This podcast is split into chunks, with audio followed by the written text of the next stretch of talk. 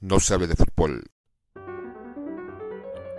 No se hable de literatura.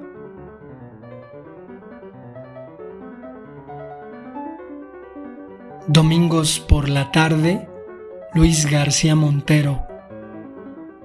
A veces las infancias escapan de sí mismas y corren por la lluvia como en fuera de juego, sin oír las sirenas de los árbitros.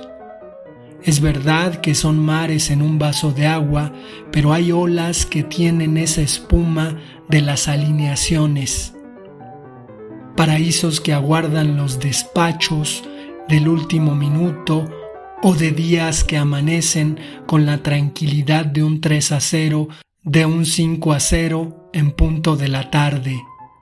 Por lo demás también hay labios en el extremo izquierdo del domingo, lesiones en las dudas del mañana, pasados que regresan, igual que una llamada de teléfono.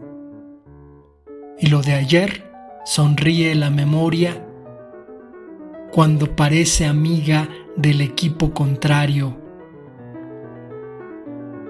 Las verdades del área son rectas de dudosa geometría, como ardientes amores de ficción en manos de un penalti. Por eso saben mucho de la felicidad y la belleza. No conviene que demos a estas cosas un valor excesivo.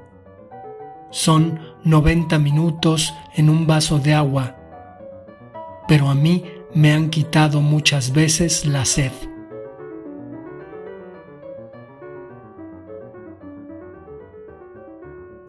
No sabe de fútbol.